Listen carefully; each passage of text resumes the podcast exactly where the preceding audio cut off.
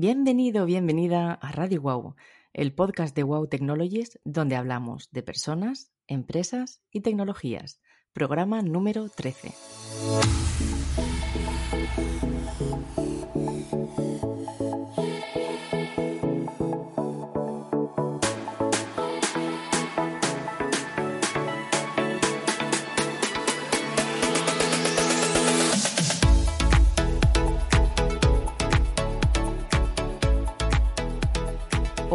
Todos y todas.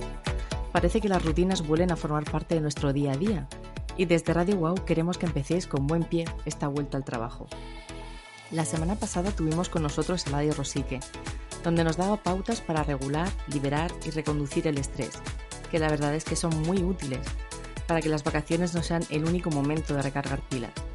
Y anteriormente, en uno de nuestros primeros podcasts, con Andy Muñoz, Estuvimos hablando también del entrenamiento personal dentro del mundo de la empresa. ¿Y por qué quiero unir estas dos patas, ¿no? que diríamos de, los podcasts que hemos hecho? Porque si hemos hablado del entrenamiento físico, del entrenamiento mental, ahora no nos podemos dejar a, un lado el entrenamiento nutricional, que, que, es lo que trataremos hoy en nuestro podcast. Nos hemos propuesto que este, bueno, lo que queda de 2021 nos preparemos bien para que, sea, para que seamos imparables, ¿vale? Que, podamos con todo. y una vez que estemos en forma, cuerpo y mente, que acabemos con esta, en esta trilogía vital, retomaremos los podcasts más enfocados al negocio, con invitados muy interesantes.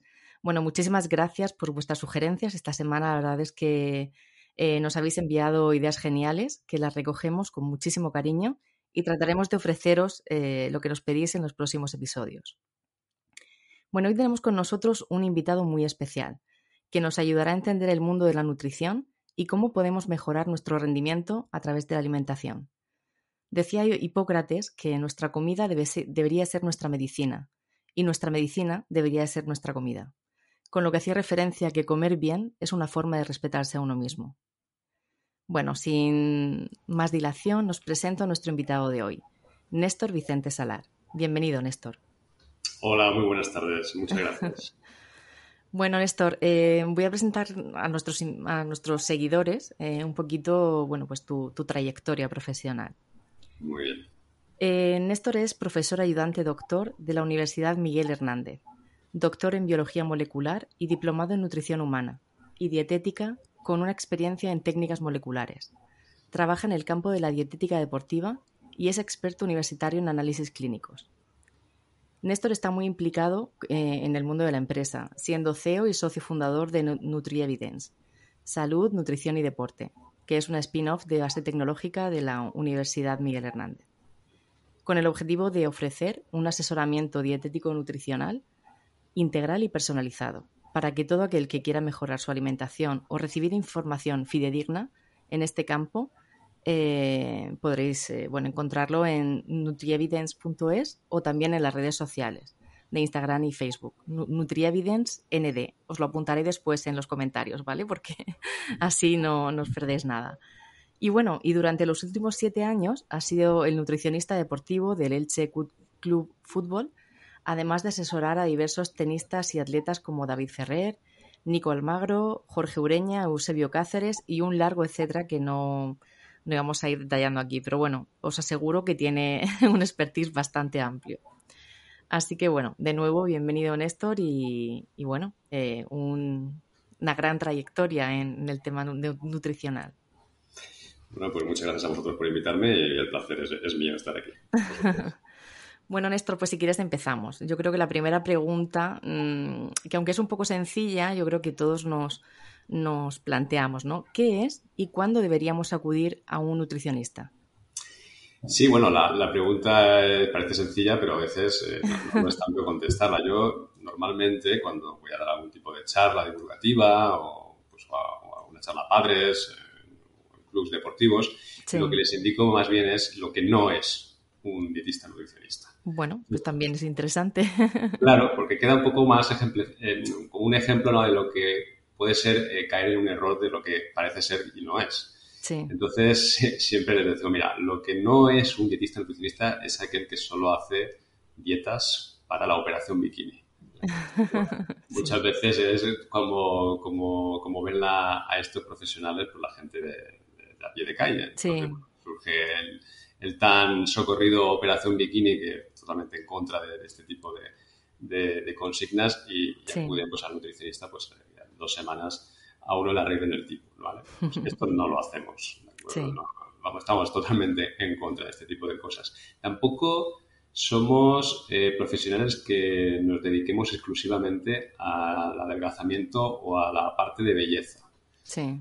Porque muchas veces nos buscan por eso. Entonces, no nos dedicamos exclusivamente a este tipo de, área.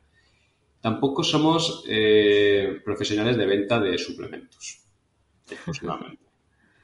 Puede haber algún profesional que nos venda, pero nosotros lo que hacemos es asesorar sobre suplementos. Pero normalmente no los vendemos. No nos dedicamos solo a, vender, ni tenemos una, tienda que, que, se dedique exclusivamente a la venta de estos productos. Y por último, y ya lo que muchas veces les digo es que nosotros no nos dedicamos a hacer dietas de cajón, que muchas veces, bueno, pues eso, abrimos el cajón, sacamos un papelito y ya, para usted. No, nosotros hacemos cosas más personalizadas.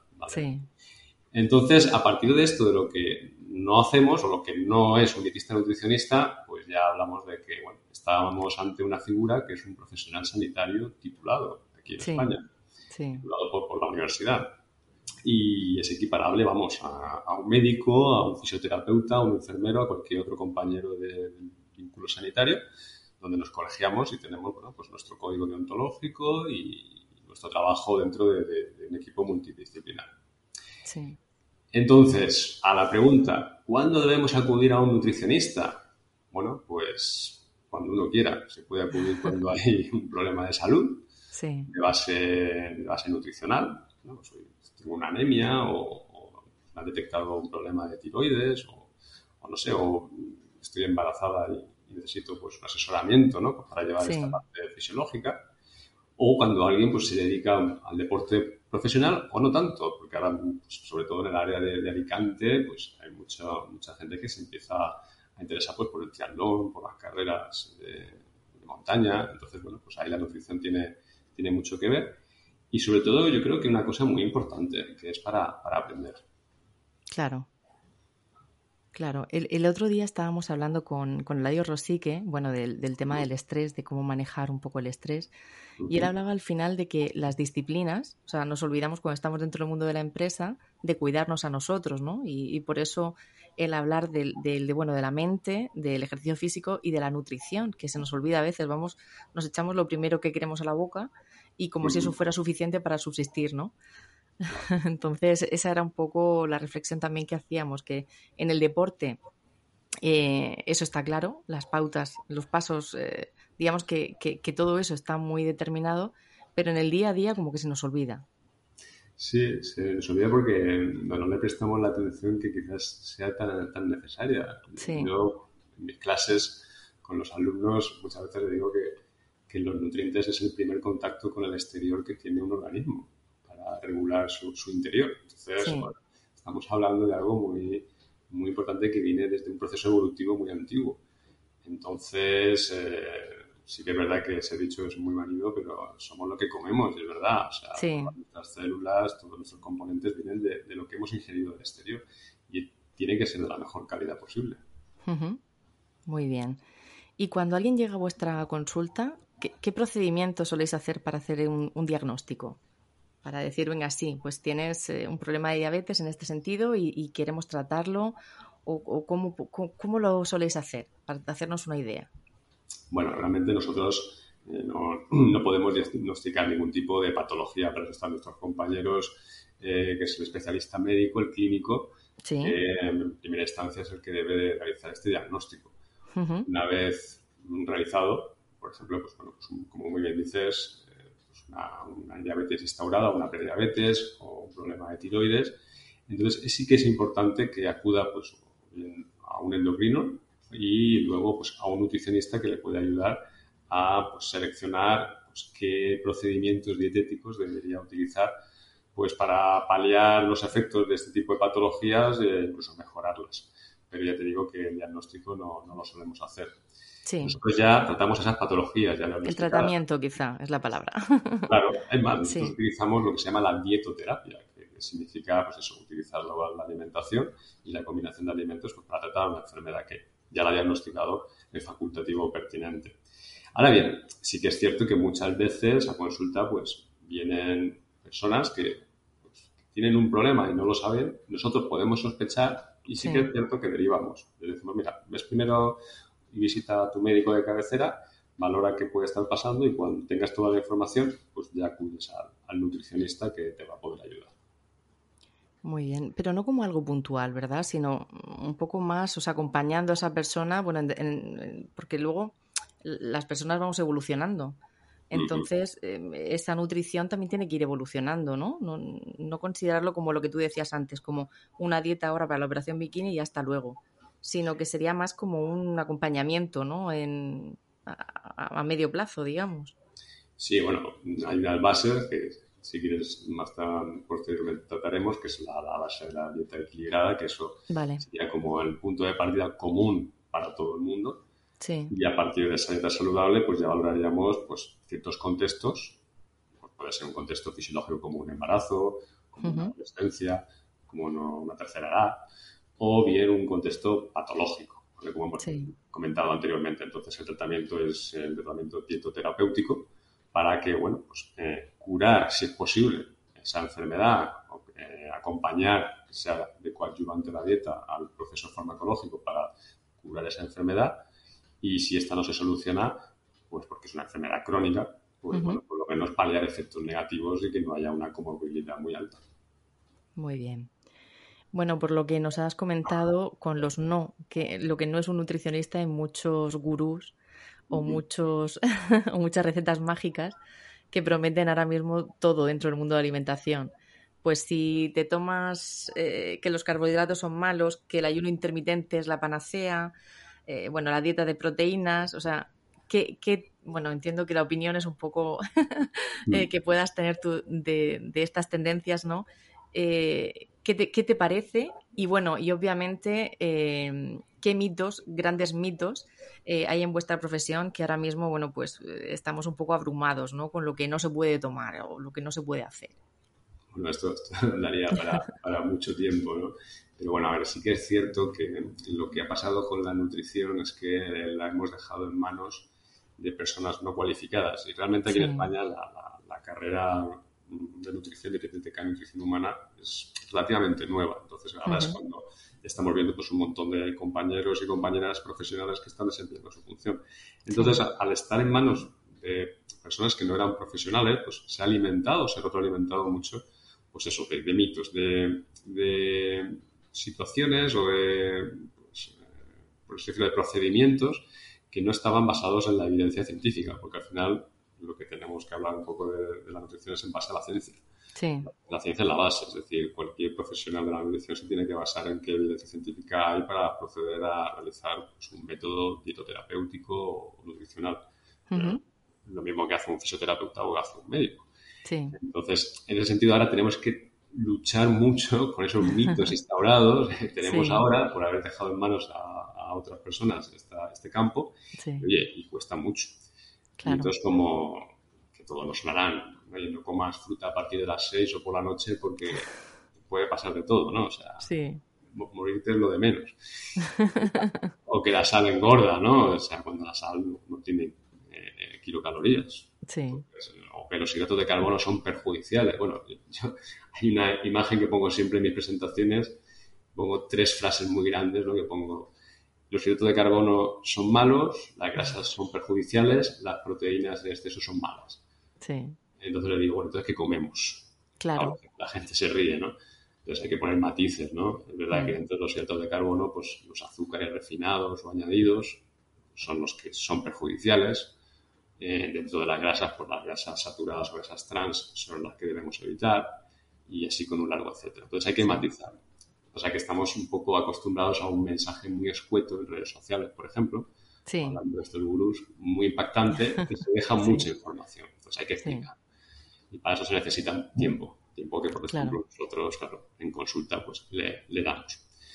Por eso, mm, la opinión que me merecen eh, las diferentes tendencias que dices que han surgido y surgirán, pues bueno, mm, pues tengo que ponerme a leer la evidencia que hay detrás de estas tendencias, del ayuno intermitente, de la dieta cetogénica, porque se dan como panaceas y luego se, se ve que tienen más sombras que luces. Claro, claro. Y que no está todo demostrado y que sí que es verdad que puede funcionar en determinados aspectos, en determinados momentos, contextos y personas, pero no como de forma general. Y eso es un poco lo que hay que valorar. Hmm, hmm, correcto. Y bueno, y hablarnos un poquito del, del, equilibrio alimentario, de qué es lo que realmente, ya hemos dicho lo que no, y ahora sería lo que sí, lo que sí que se, nos aportaría ese equilibrio, ¿no? Esa adecuada nutrición. Vale, sí, como hemos comentado antes, preguntas que quizás eh, sean sencillas, pero luego cuando uno se pone a reflexionar, eh, las respuestas son un poco más complejas. Sí. Bueno, ¿qué, es el equilibrio alimentario? Bueno, pues habría que preguntarse qué, qué entendemos por equilibrio alimentario cuando hablamos de alimentos, quiere decir que tiene que haber un equilibrio entre distintos grupos de alimentos, o más bien entre lo que es un equilibrio nutricional, que muchas veces se confunde, ¿no? lo que es el alimento con la nutrición.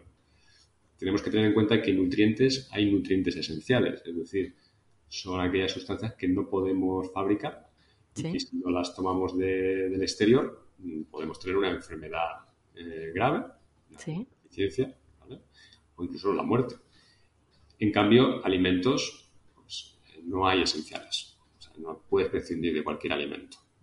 Siempre y cuando tus nutrientes, los que tú necesitas, esos nutrientes esenciales, los estés aportando pues, por otras fuentes alimentarias. Entonces, esto a veces hay que tenerlo claro. Si estamos hablando de equilibrio nutricional, pues bueno, está claro que pues, una cantidad de guías nutricionales en cada país, eh, incluso la, la FAO Mundial de la Salud pues tiene sus directrices y hay una serie de vitaminas, hay una serie de minerales que son necesarias para la vida. Y las cantidades pues, suelen oscilar dependiendo de la edad, el sexo o la condición fisiológica, pues, el embarazo, la lactancia, etc. Entonces, ese sería bueno, buscar esas necesidades mínimas nutricionales en los alimentos. Ahí sí que alcanzaríamos quizás ese equilibrio. Entonces, bueno, la ciencia se va actualizando. Lo hemos visto ahora mismo con esta pandemia, ¿no? que cada vez parece que se decía una cosa distinta frente al virus. claro, era un virus desconocido y la, ciencia iba un poco arrojando luz poco a poco y iba desmintiendo unas cosas y afianzando otras. Por lo tanto, no hay dogmas en la nutrición ni en la ciencia, porque realmente peleamos contra esto. Sí. Y fíjate que hay una cosa que, que, siempre se cuenta, que allá por los años 60 cuando empezaba a aumentar mucho los casos de sobrepeso y obesidad, sobre todo en Estados Unidos, se valoró con, eh, con, estudios observacionales que esto se correlacionaba mucho con el aumento de la ingesta de grasas en la alimentación. Entonces se decidió pues, hacer políticas en las cuales se eh, desincentivara el consumo de grasas. Es decir, las grasas son malas, vamos a intentar que pues, no, no, se consuman tantas grasas para ver si podemos frenar esto. Bueno, pues eh, estamos en el 2021 y hemos visto que esto parece ser que no ha funcionado. Cada vez hay más personas con más sobrepeso, con más obesidad. Los datos no son nada halagüeños en los estudios con adolescentes y niños. ¿Y qué pasó? Bueno, pues como las grasas son muy palatables, le dan mucho sabor a los productos, pues los productos manufacturados, en vez de tener grasas, pues le pusieron muchos azúcares.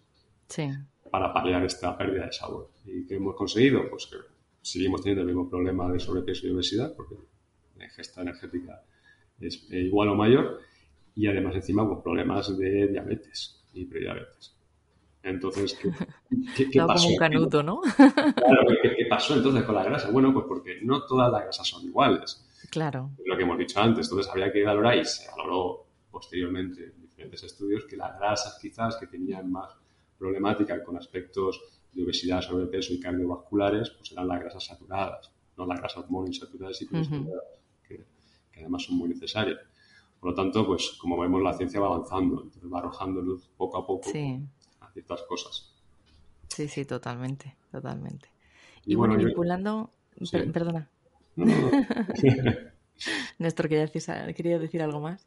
No, no, no, no, no, no, a matizar que, bueno, que si hablamos de decir, bueno, pues muy bien, Usted me ha dicho que tengo que tener un equilibrio nutricional, pero eso como lo traduzco a alimentos. sí. En Google, uno Google plato de Harvard, de la Universidad de Harvard, y ahí va a aparecer cómo debería ser un plato en cuanto a alimentos para obtener todos estos nutrientes y conseguir ese equilibrio. ¿Sería como la pirámide nutricional esta que, bueno, le dan a nuestros hijos en el cole ahora? Sí, es, exactamente, pero quizás sea algo más avanzado, más visual. ya imagino que sí. Es un plato, claro. Entonces, eh, es una de las que más eh, se están utilizando porque además eh, se basa en muchas publicaciones muy actualizadas en base a salud y nutrición. Genial.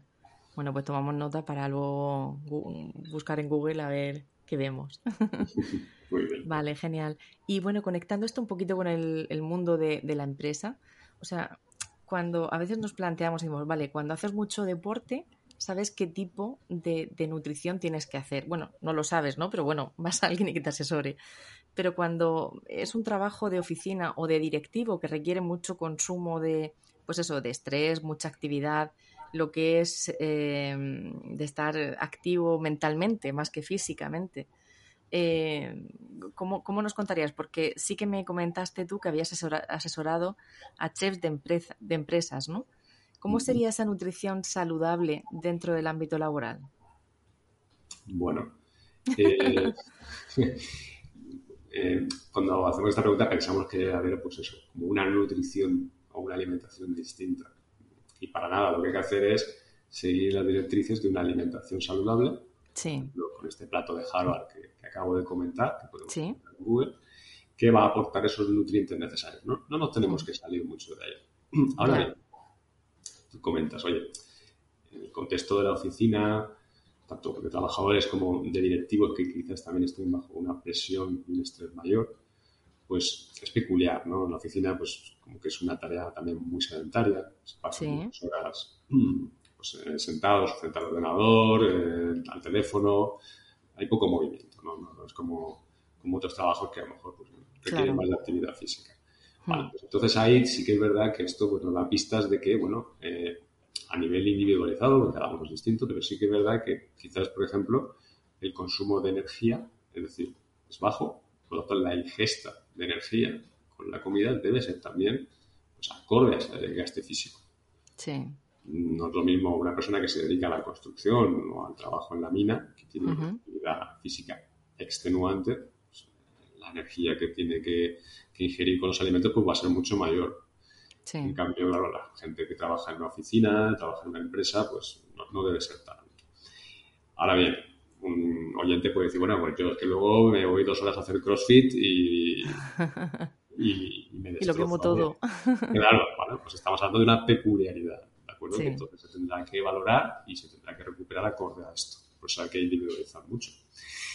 Eh, entonces, la, base importante es seguir esa nutrición equilibrada, esa alimentación saludable, valorar esa energía consumida.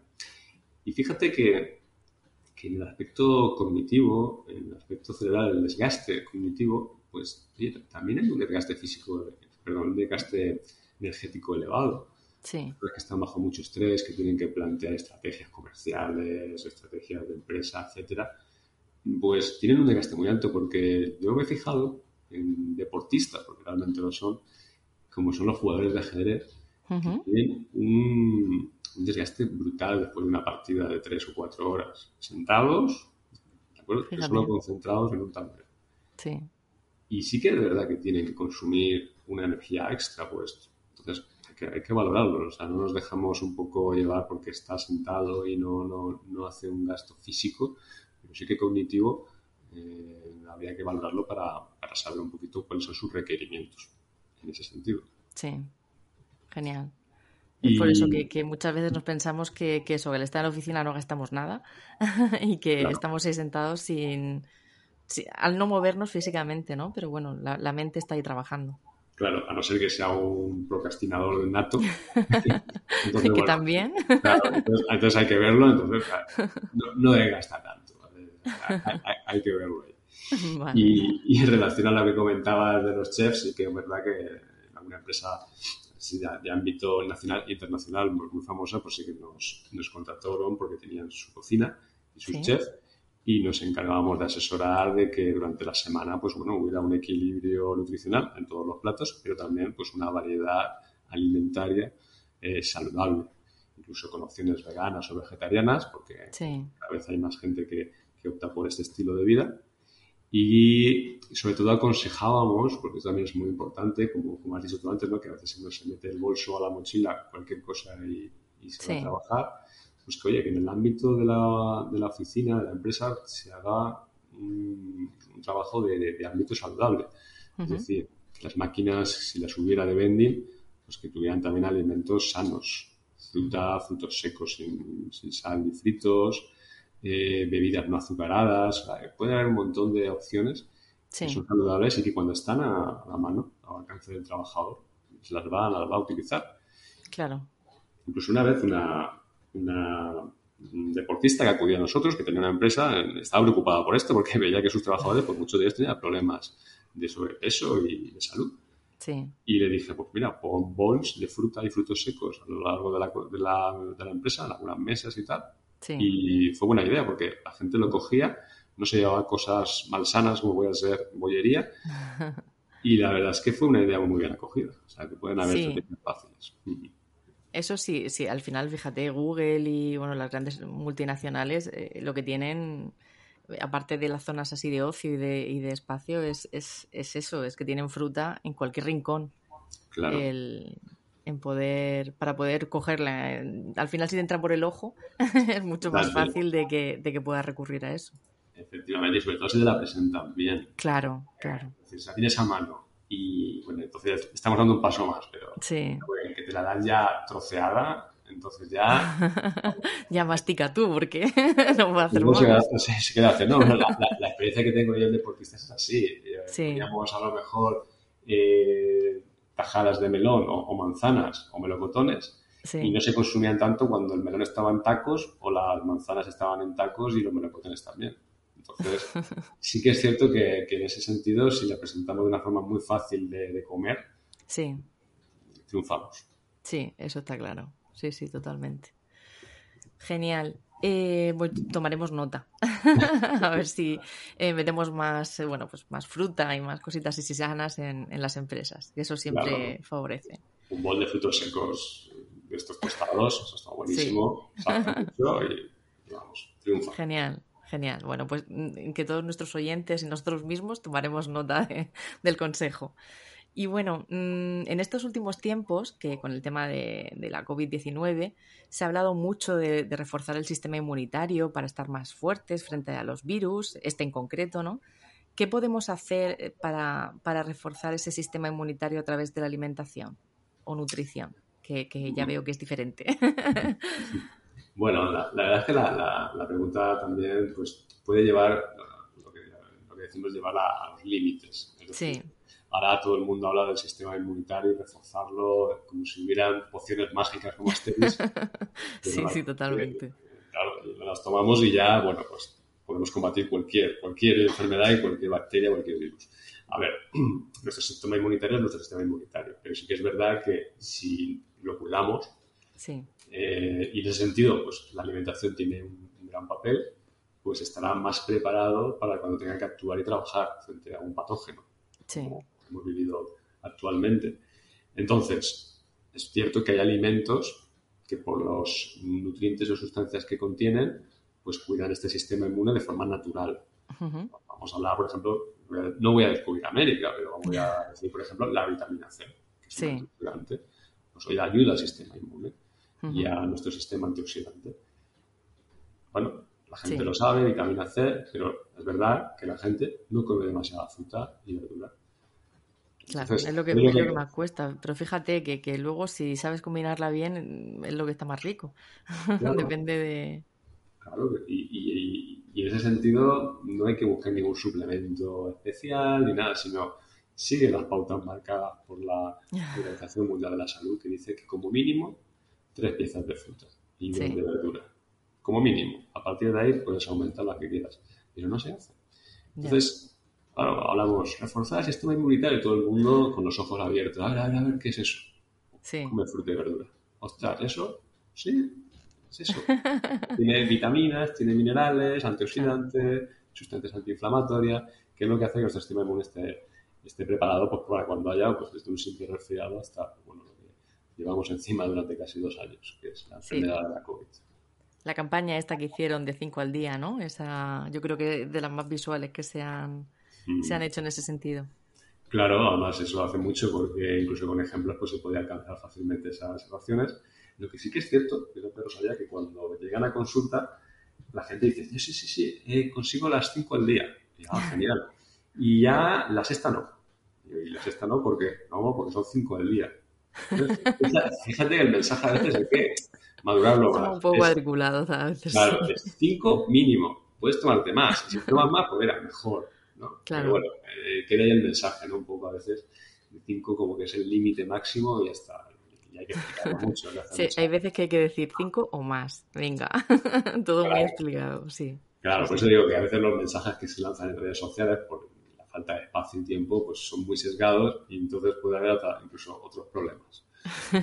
Mira, nunca me había planteado eso, lo de que solo cinco. claro, claro. No, no, es curioso porque nos ha pasado en consulta. Sí. Así que nada, y en relación específica a la COVID-19, pues bueno, se ha ido debatiendo un poquito sobre la vitamina D, que creo que, ha salido mucho por, redes y tal, y bueno, simplemente se ha visto que pues, personas que tenían unos niveles bajitos de vitamina D en el suero, almacenada en nuestro organismo, pues tenían más problemas para superar la, la, COVID o incluso pues a la hora de tener más riesgo de infección. Sí. esas personas que tenían ese déficit es eh, beneficioso suplementarse con vitamina D. Eh, el mensaje es ese, no es claro. con vitamina D independientemente de sus niveles. No. Sí o sí, ¿no? Claro. Entonces eh, hay que explicarlo. Así que hay que salir ahora a tomar el sol sí o sí, eso sí. Sería la forma más natural. Porque fíjate que, a nuestra consulta llega gente que vive aquí en la provincia de Alicante, que es algo que tenemos muchas horas de sol, y hay muchos deportistas que, que tienen niveles bajos y les animamos a tomar mejor el sol. Claro. La, gente se extraña porque dice, bueno, ¿y esto por qué puede ser? Si estoy entrenando eh, al aire libre, la bicicleta o corriendo, o yo me doy paseos y me Bueno, pues porque a veces nos pasamos poniéndonos cremas eh, de alto filtro solar sí. y no dejamos eh, que podamos tomar pues esas rayos ultravioletas de tipo B, o bien porque las ropas que tenemos ahora son tan técnicas que dejan muy poca muy poco espacio que podemos absorber también estos rayos ultravioleta. Entonces, claro, eh, nos hemos protegido tanto que ya apenas podemos beneficiarnos de los efectos beneficiosos del sol. Sí, conclusión, que, que, todo en la medida justa es bueno. Sí, ya y al final... sí, pero el sol es necesario. O sea, eso yo creo que todo lo hemos vivido en la pandemia, que la necesidad de salir a que te diera el sol, sobre todo la gente que, que somos más del sur que somos de la zona de Levante y Sur, eh, la necesidad esa de sol es como parte de nuestro ADN. Entonces, yo, yo personalmente eso sí que lo he notado muchísimo. Sí, sí, la necesidad de sol. Mm. Sí, es, muy, es muy necesaria. Siempre y cuando tengas eso, cuidado de no exponernos a horas centrales. Correcto. Correcto. Y Néstor, cuéntanos, ya que estamos aquí hablando de, de, cosas que se han pasado en la consulta, ¿alguna situación así que te haya pasado más extraña, digamos, a la que te hayas podido enfrentar? Que supongo que habrá muchas, pero algunas sí que te haya chocado un poquito más.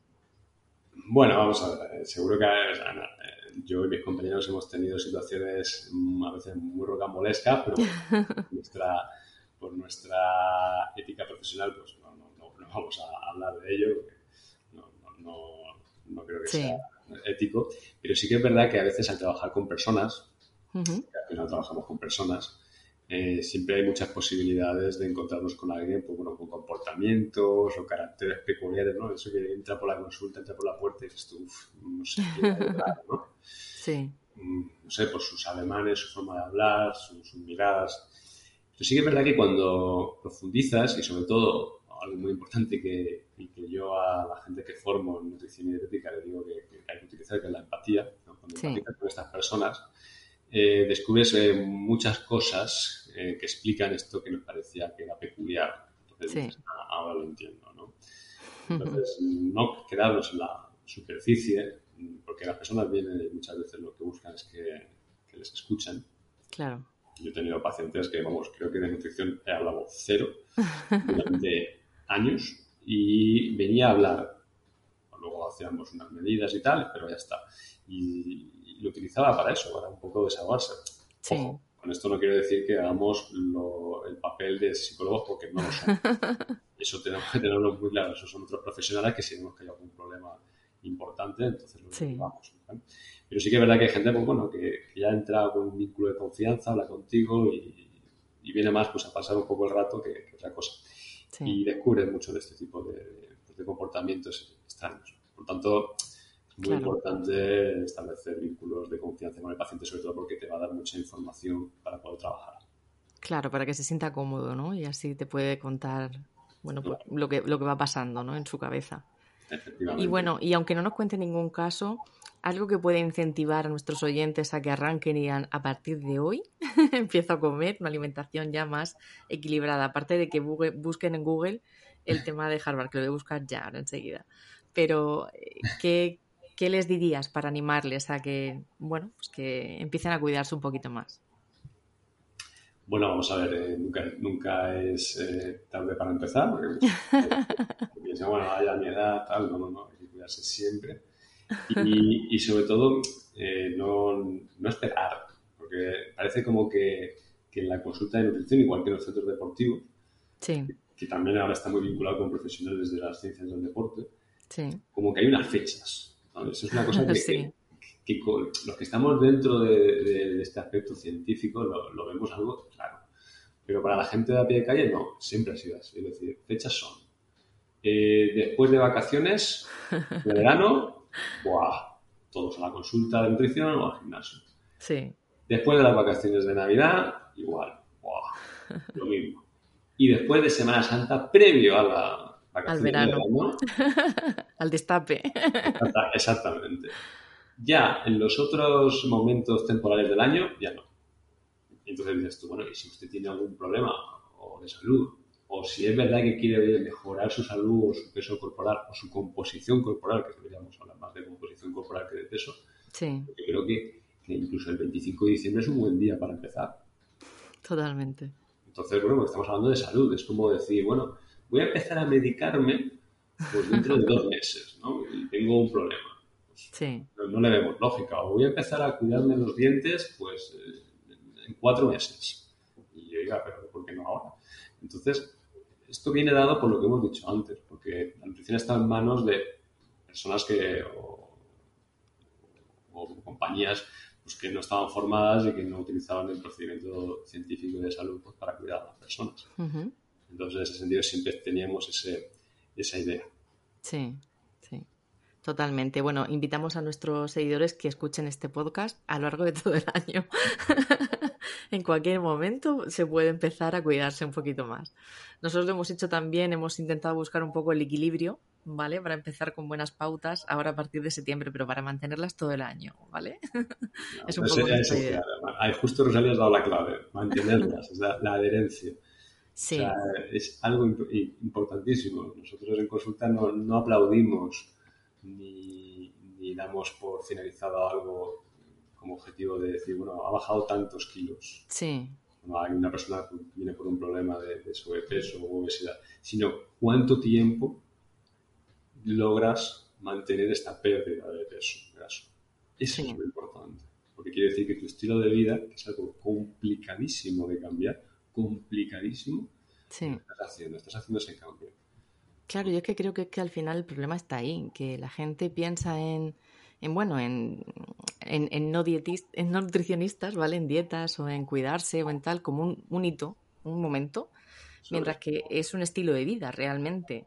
Y, y, al final, eh, bueno, pues dices, venga, ahora me pongo seis meses a saco y ya después me relajo. Pues, es como no hacer nada. Exacto. Estamos con la vertiente clásica de lo que pensamos que era cuidarse a nivel nutricional.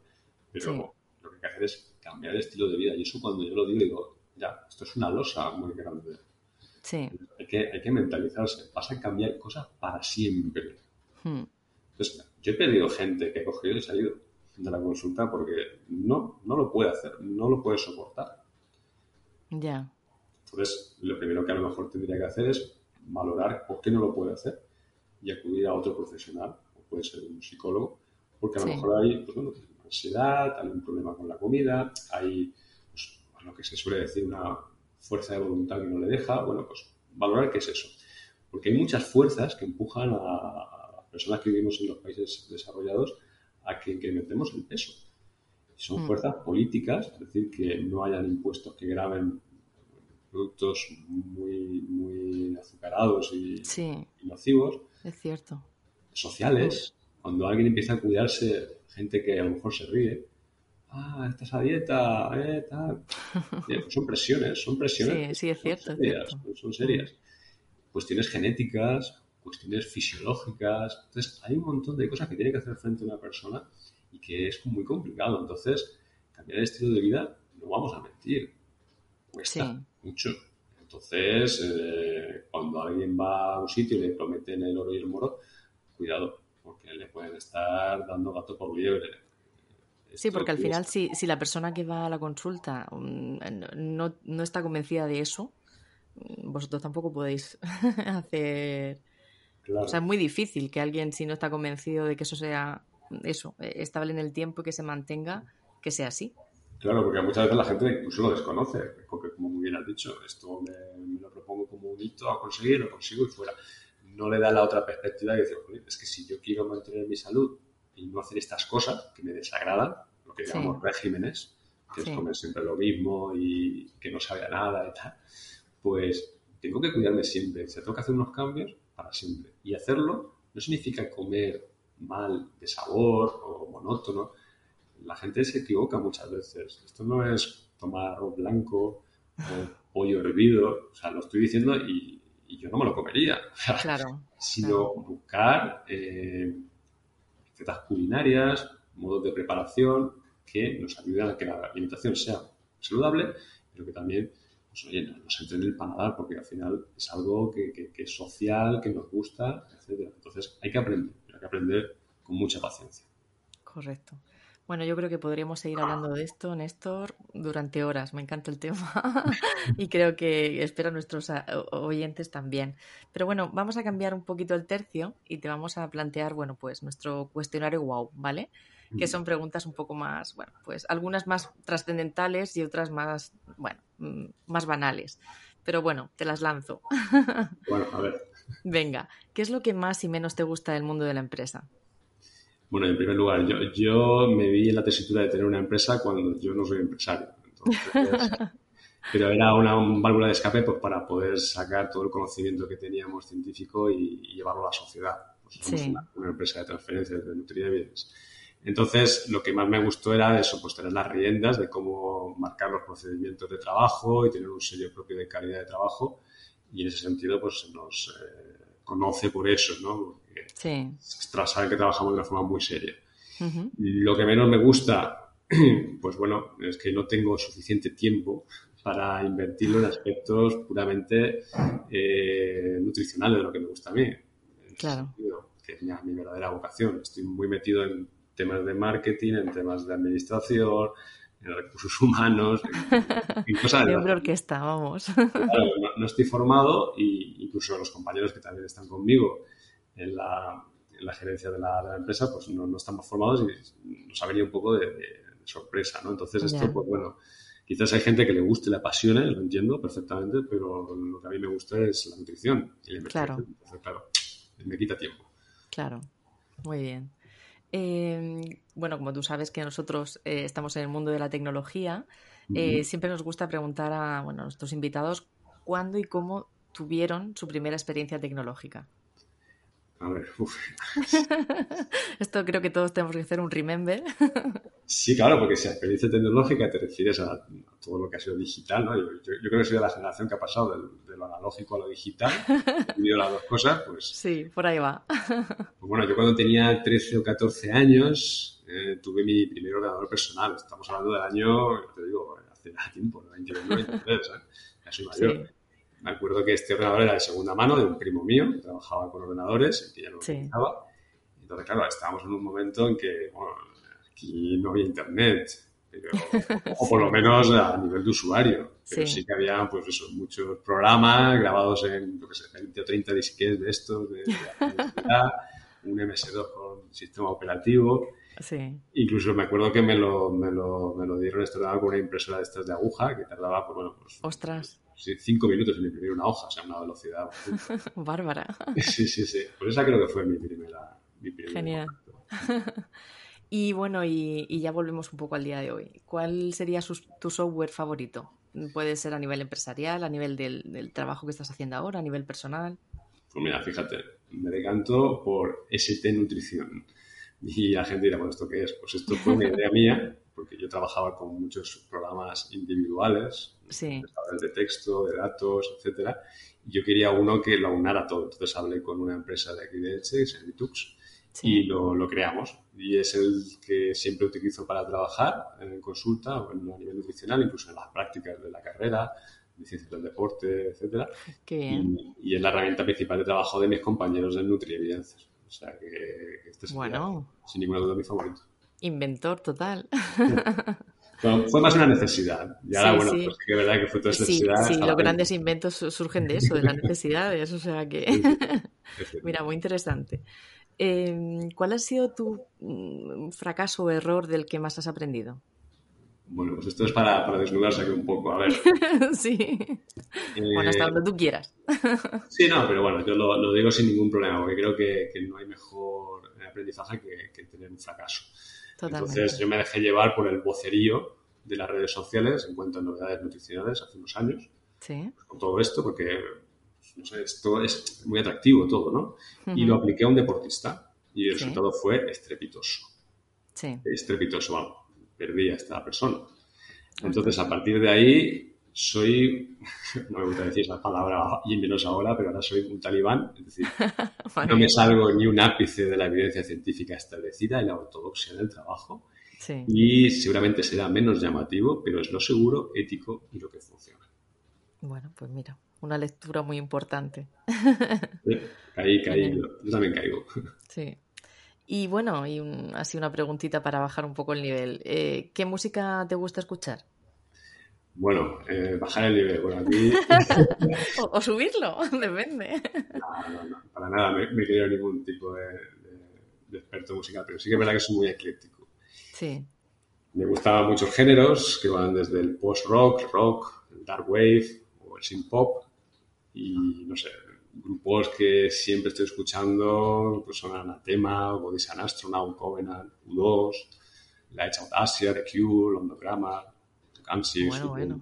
Hammock, claro, Simo, o sea, es que tengo muchos de estos. genial. Genial. Y no puedo vivir sin música, vamos, eh, me gusta mucho Ya vemos, ya. nuevos, eh, perderme en cosas novedosas y raras, a mí me, me encanta. Genial. ¿Y tu comida favorita? Los arroces, por supuesto. Por supuesto. Cualquier Genial. tipo de arroz. Paellas, arroz de... Todo, ¿no? Sí, me encanta. Perfecto. Eh, bueno, y como volvemos un poquito a la tecnología, mm, ¿tu personaje tecnológico favorito? Si lo tienes. Eh, Pues realmente no tengo, es obligatorio. Es que esta pregunta la hemos, la hemos planteado y hemos puesto un poco en tesitura a muchos invitados. Si no, pasamos palabra, no te preocupes. Sí, porque yo a nivel tecnológico, pues no sé, pero si me dices a nivel científico, pues bueno, pues sí que tengo... Venga, va, a nivel científico, venga, la cambiamos, la ha adaptamos. Siempre me ha gustado por su carácter divulgativo, por su tremenda eh, colaboración con el mundo científico y por su, por su trayectoria de vida. Incluso han hecho películas de él, a Hawking. Hawking para mí es un astrofísico teórico Sí. increíble, o lo ha sido, y siempre lo he tenido como referencia. Bueno, pues perfecto, es un, es un gran referente.